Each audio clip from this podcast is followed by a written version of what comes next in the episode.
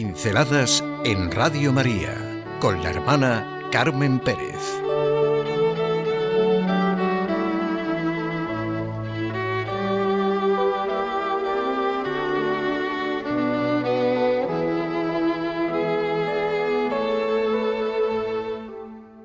Te voy a ser sincero.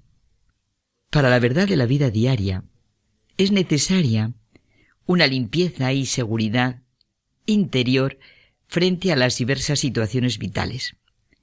Por circunstancias muy concretas, he hecho una reflexión sobre esta expresión, te voy a ser sincero, que acabo de comentar ahora mismo con Cristina, que a ella también le pasa. Cuando en determinadas situaciones nos dicen o decimos, te voy a ser sincero, entonces, malo, malo. Basta pensar en esas conversaciones que se inician después de una tensión o en un momento difícil. Te voy a ser sincero. Cuando así se inicia una conversación, nos echamos a temblar. O tiembla el que nos oye decir esta expresión si somos nosotros los que la hacemos. También cuando se dice a mitad de la conversación, podemos observar que cambia de signo ya la relación. La tensión está servida. Suena a un tipo de amenaza y aún quedarse como indefenso ante todo lo que se va a decir después. Tocan a armarse y atacar. Generalmente, después de esta expresión, quedan los ánimos y el corazón como un campo de batalla, lleno de amargura, heridas y destrucción. El te voy a ser sincero suena a comienzo de una guerra, de un combate que dejará huella.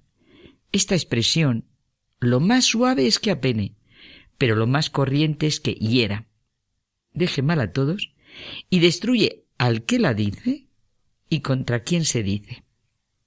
Desde aquí, desde todo lo que conlleva este te voy a ser sincero, quizá nos puede ser más gráfico el reconocimiento de lo que es realmente la veracidad. Porque en este te voy a ser sincero, podemos ver clarísimo lo que no es la veracidad, la condición veraz de la persona de la que es un ejemplo lleno de experiencia y fuerza Teresa de Jesús. Basta que hagamos un sincero examen de nuestras actitudes y ver de manera serena y veraz lo que procede del egoísmo, de un espíritu de violencia, de la vanidad, de un complejo, de una inseguridad, del resentimiento, de algo no limpio ni sano, de un querer tener razón, o sencillamente de un querer cantar las cuarenta y las diez últimas de una manera más solapada y orgullosa, soltando todo eso que tenemos mal digerido. Y todo bajo el título y el epígrafe de Te voy a ser sincero. Todos en el fondo queremos la verdad y pensamos que somos veraces. Es facilísimo comprender que en la lealtad a la verdad se apoyan todas nuestras relaciones y que todo se rompe sin esta lealtad. Toda relación de familia, de trabajo, de amistad, de cualquier índole que sea la relación, necesita de la veracidad, pero de la auténtica veracidad, la que tiene que ver con la verdad, nobleza, honradez, humildad, claridad, justicia, fidelidad, respeto. La veracidad que sana, cura, produce paz, alegría interna. Es aquella expresión que me repito constantemente. No hay amistad sin verdad. Pero la verdad sin amor está muerta. La verdad es viva. Por lo tanto, la verdad es vida y no puede realizarse sin amor. Puede ser que nos ofusquemos en determinados momentos y nos parezca querer la verdad, pero no podemos manejarla como un arma arrojadiza. La verdad siempre implica respeto. En muchos casos lo que llamamos veracidad puede ser deseo de salir con la nuestra, compensación de algo, orgullo, posición altanera, querer tener razón, o incluso violencia, y una sutil venganza y resentimiento. Cierto que la verdad es revolucionaria, causa la primera y verdadera revolución en uno mismo. Es ese hacer pie en nosotros tan radical, necesario y fundamental en la vida. Ciertamente solo siendo veraz, viviendo y diciendo la verdad, en lo pequeño y en lo grande, se empieza a ser libre. Es la gran afirmación de Jesucristo. Solo la verdad hace libres. Son gráficos los encuentros de Cristo con la samaritana, con la Magdalena, con Zaqueo. En todos los encuentros que se nos presentan en el Evangelio, llega el hombre a su verdad. Y nosotros lo vemos en la narración. Él se presenta como el camino, la verdad y la vida. Las tres palabras unidas. Camino, verdad y vida. A veces nos impide ser veraces el miedo y mentimos con gestos y silencios. Otras no somos veraces en nuestras respuestas y actitudes.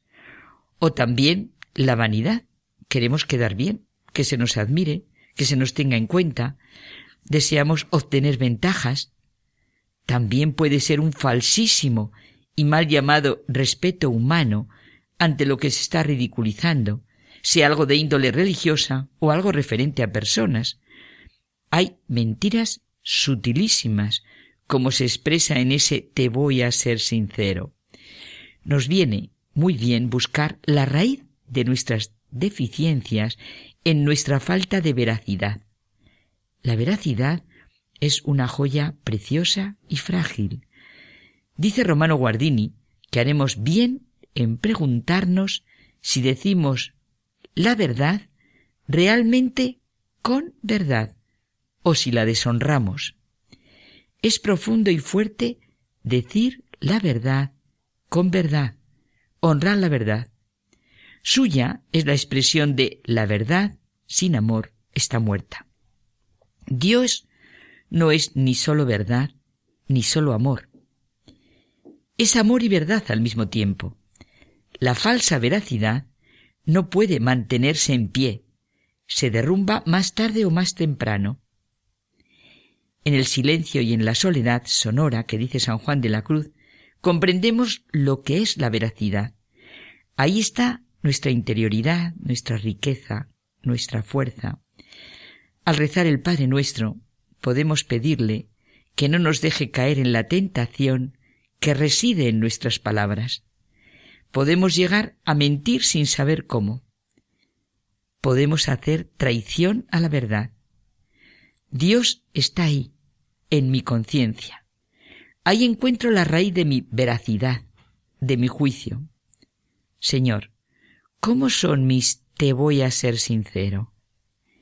¿He traicionado la verdad?